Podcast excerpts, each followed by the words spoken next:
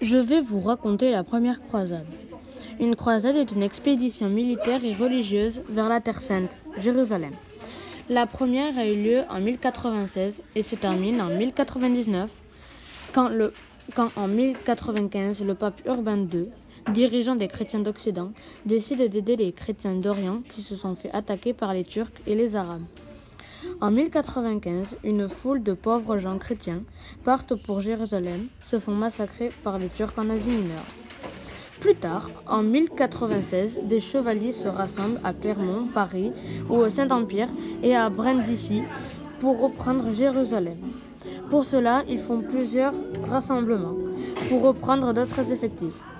Une fois arrivés à Jérusalem, ils tuèrent tous les Sarrasins, les musulmans. Les chrétiens assiégèrent la ville pendant quarante jours jusqu'à ce que Jérusalem tombe. Ils tuèrent tous les païens dans le temple Salomon, ou les laissèrent vivants, ce qui leur semblait bien. Les chrétiens continuèrent dans la ville pour récupérer les richesses des musulmans. Plus tard, d'autres croisades se feront.